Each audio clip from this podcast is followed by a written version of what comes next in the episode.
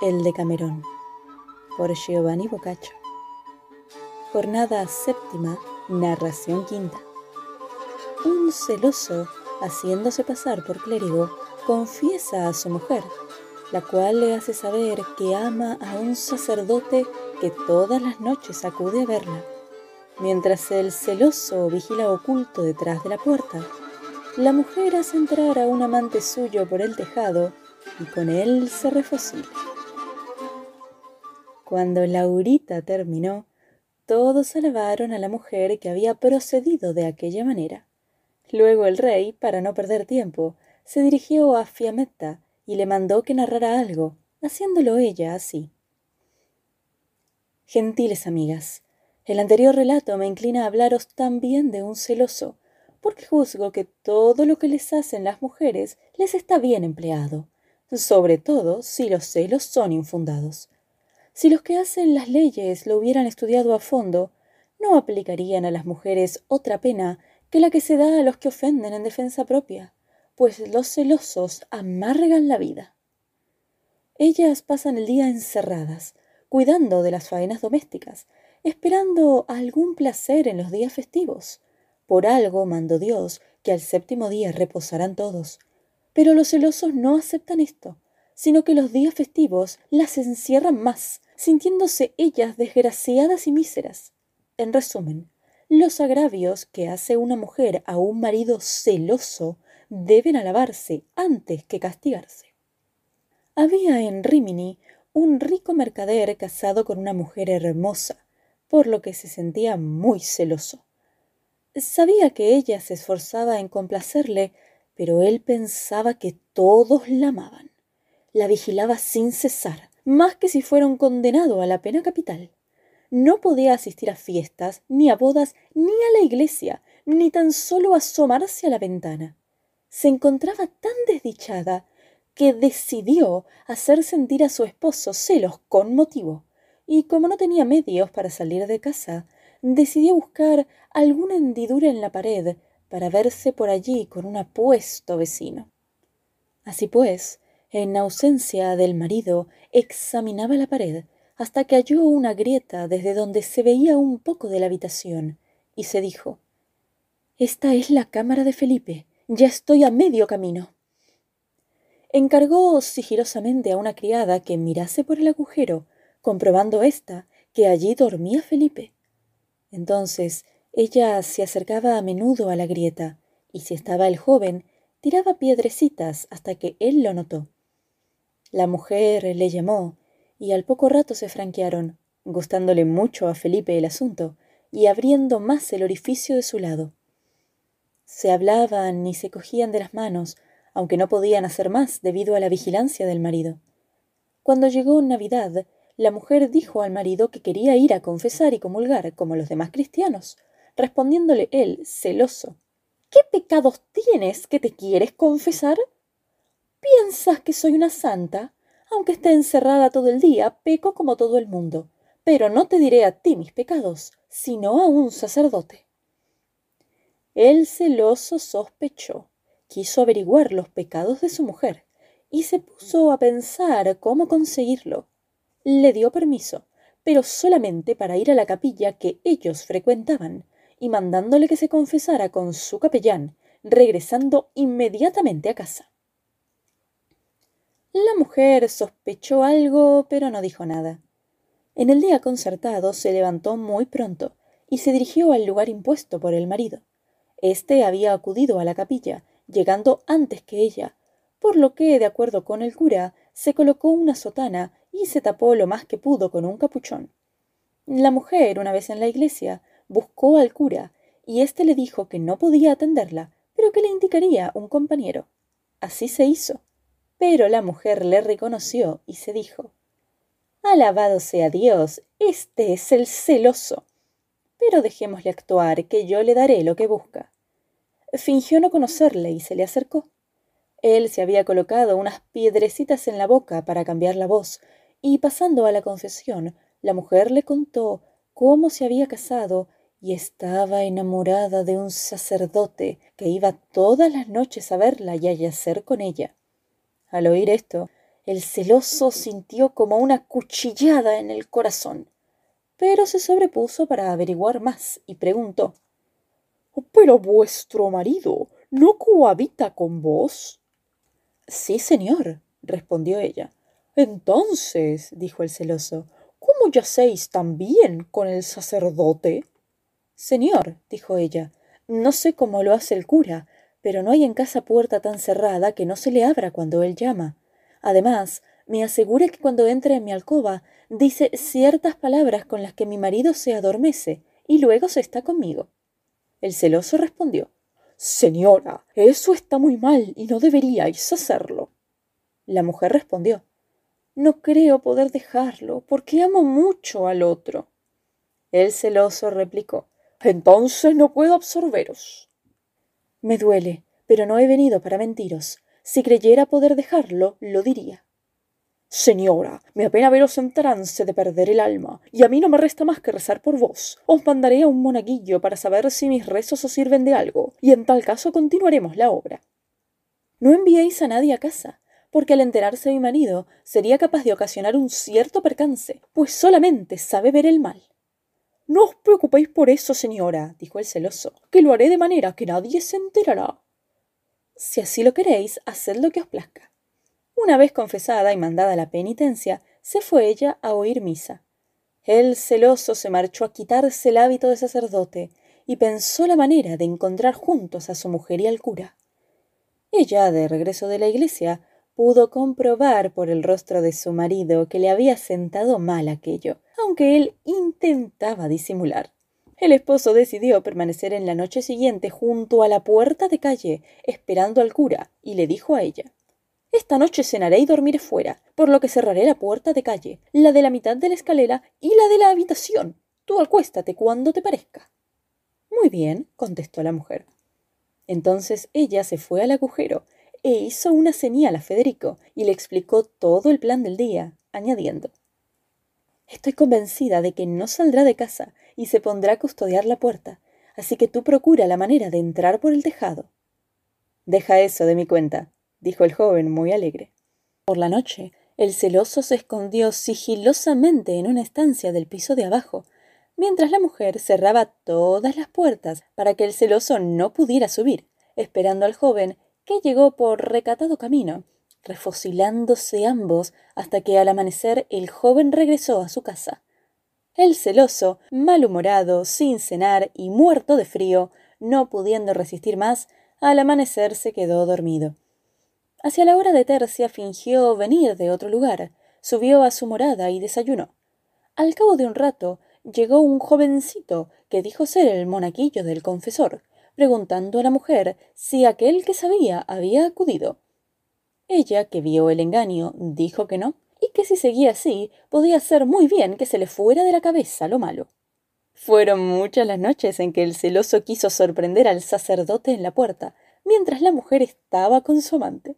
Finalmente, el celoso preguntó a su mujer de qué se había confesado.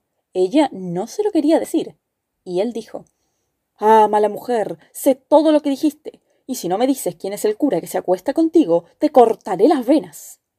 Ella le respondió que no estaba enamorada de sacerdote alguno. ¿Cómo? dijo el celoso. ¿No se lo dijiste así al sacerdote? Ella respondió Eso demuestra que estuviste presente. Dime entonces, repuso el celoso, ¿de quién se trata?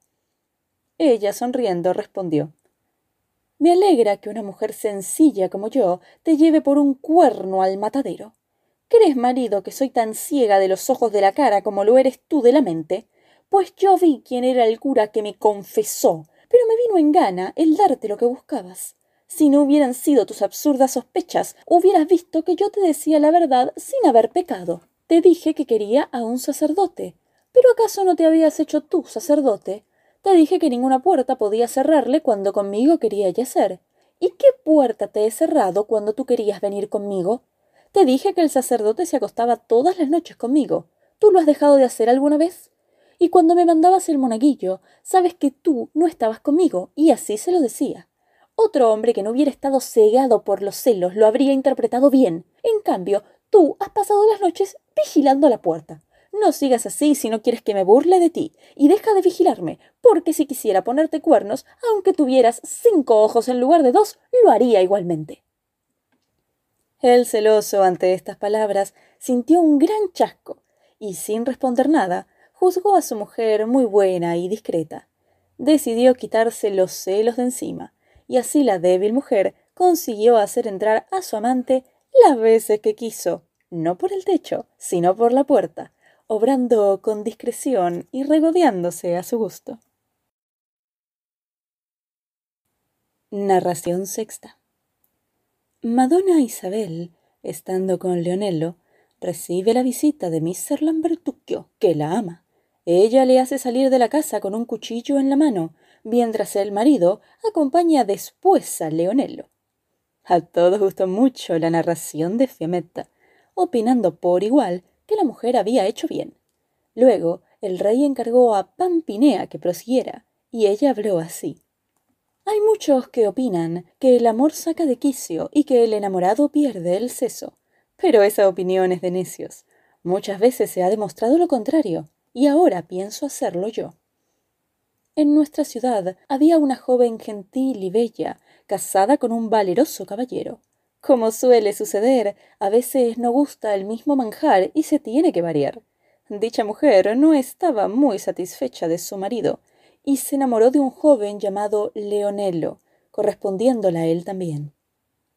Sucedió que siendo hermosa y atractiva, se enamoró de ella un caballero llamado Mr. Lambertuccio, pero la mujer no le quería. La solicitó muy insistentemente, y al no conseguir nada, amenazó con desprestigiarla. Ella, por miedo, decidió someterse a su voluntad y así lo hizo. En verano iba a residir a una bella posesión campestre. Cierta mañana su marido se marchó a caballo a un lugar donde debía pasar unos días. Ella mandó llamar a Leonello, quien fue muy alegremente. Por su parte, Mr. Lambertuccio, al enterarse de la partida del marido, se presentó allí. La criada le hizo pasar, y llamando a su ama, que estaba con Leonello, le dijo Señora, Mr. Lambertuccio está abajo. Ella se puso de mal humor, pero como lo temía mucho, pidió a Leonello que no se enfadara y que se escondiera detrás de las cortinas. Este, que también le temía, se ocultó allí. Mr. Lambertuccio subió, y ella no tuvo más remedio que ponerle buena cara, recibiéndole con alegres palabras. Él le dijo Vida mía, me enteré de que vuestro esposo estaba ausente y he venido a pasar un rato con vos. Luego entraron en la alcoba y cerraron la puerta. Él empezó a refocilarse con ella, pero sucedió que inesperadamente regresó el marido. La criada corrió a avisar a la mujer, diciendo Señora, regresa el señor y está ya en el patio. La mujer se asustó mucho al oír esto, pero revolviéndose tiróse del lecho y dijo a Miser Lambertuccio Señor, si me amáis y queréis librarme de la muerte, haced lo que os indique. Empuñad vuestra daga desnuda y con mala cara decid Voto a Dios que le he de coger. Y si mi marido os detiene, decid lo que os indico, y sin demora montad e idos. Mi ser Lambertuccio accedió a esto, empuñó la daga, descompuso el rostro e hizo todo lo ordenado. El marido, al apearse, se maravilló de ver un palafrén en el patio. Al subir, se encontró con Mr. Lambertuccio y le preguntó ¿Qué es esto, señor? Él, sin decir nada más, exclamó Voto a Dios que le he de coger. Subió el marido y encontró a su mujer asustada y le dijo ¿Qué es lo que ocurre y qué son las amenazas de Mr. Lambertuccio? La mujer, volviéndose a la estancia para que lo oyese Leonello, respondió Señor, jamás he pasado un miedo tan grande. Entró un jovencito que desconozco, a quien Mr. Lambertuccio perseguía. Encontrando la puerta abierta, me dijo muy asustado Señora, por Dios, ayudadme, que si no queréis verme muerto en vuestros brazos. Cuando me iba a dirigir a él para interrogarle, entró Mr. Lambertuccio gritando ¿Dónde está el traidor? Yo no le dejé entrar, y él tuvo la cortesía de no hacerlo. Hiciste bien, mujer, en prohibir que mataran aquí a un mozo, y grande fue la osadía de Mr. Lambertuccio en perseguirlo hasta dentro de la casa. Luego preguntó por el joven, y ella dijo No sé dónde se habrá escondido. Entonces dijo el marido ¿Dónde estás, mozo? Sal sin miedo. Leonelo enterado de todo, salió de su escondite y el caballero le preguntó ¿Qué tienes de malo con Mr. Lambertuccio? Nada, señor, pero me parece que no está muy cuerdo y me ha tomado por otro. Cuando me vio por el camino dijo Muerto eres, traidor. No le pregunté nada, sino que me di a la fuga. Me dirigí aquí y esta dama me ha salvado. El esposo manifestó No tengas miedo alguno, yo te llevaré a casa sano y salvo. Tú procura descubrir por qué te ha hecho esto. Cenaron y seguidamente montaron a caballo y se dirigieron a Florencia. El joven, según indicaciones que recibió de la mujer, habló aquella misma noche con Mr. Lambertuccio y quedaron de acuerdo, de manera que el caballero no descubrió nunca la burla de su mujer. Narración séptima. Ludovico descubre su amor a Madonna Beatriz y ella envía a su esposo, Egano, a un jardín para que lo compruebe. Ella yace entretanto con Ludovico, quien apalea después a Egano en el jardín. El suceso que había contado Pampinea de Madonna Isabel fue aplaudido por todos. Filomena, a quien el rey ordenó que siguiera el orden, dijo entonces Queridos amigos, me parece que no me equivoco si os digo que mi cuento no será peor que el anterior. Hace poco vivía en París un hidalgo florentino que al empobrecerse se hizo mercader, enriqueciéndose de nuevo. Tenía un hijo único llamado Ludovico. A éste le gustaba más la nobleza que las riquezas, por lo que su padre, en lugar de colocarle en uno de sus despachos, le puso al servicio del rey de Francia. Entonces sucedió que unos caballeros que regresaban del Santo Sepulcro se reunieron con otros jóvenes, entre ellos Ludovico. Vinieron a hablar de mujeres bellas, sobre todo de la mujer de Gano de Galuzzi de Bolonia. Se llamaba ella Beatriz, y era realmente muy bella, según opinión general. Ludovico se entusiasmó tanto que sólo deseaba conocerla, y esto le absorbía por completo. Decidió, por lo tanto, ir a Bolonia y quedarse allí si ella lo deseaba. Dijo a su padre que se proponía ir al Santo Sepulcro, por lo que consiguió el permiso. Tomó el nombre de Aniquino y ya en Bolonia, al cabo de un día, conoció a la citada mujer durante una fiesta, encontrándola verdaderamente hermosa por lo que resolvió conquistar su amor. Mientras planeaba conseguir sus fines, se le ocurrió hacerse criado del marido para estar mejor posicionado. Vendió los caballos, dio órdenes a sus criados de que fingieran no conocerle y se ofreció él como servidor, pidiendo consejo a un posadero, el cual le dijo Me parece que gustarías a un caballero que se llama Egano, el cual posee muchos criados. Yo me ocuparé de eso. Y así lo hizo. Según lo previsto, el joven resultó del agrado de Egano. Cumplía muy bien su trabajo, hasta el punto que resultó indispensable para su amo. Cierto día que éste fue a cazar con un azor, se quedó en casa de Niquino jugando al ajedrez con Madonna Beatriz.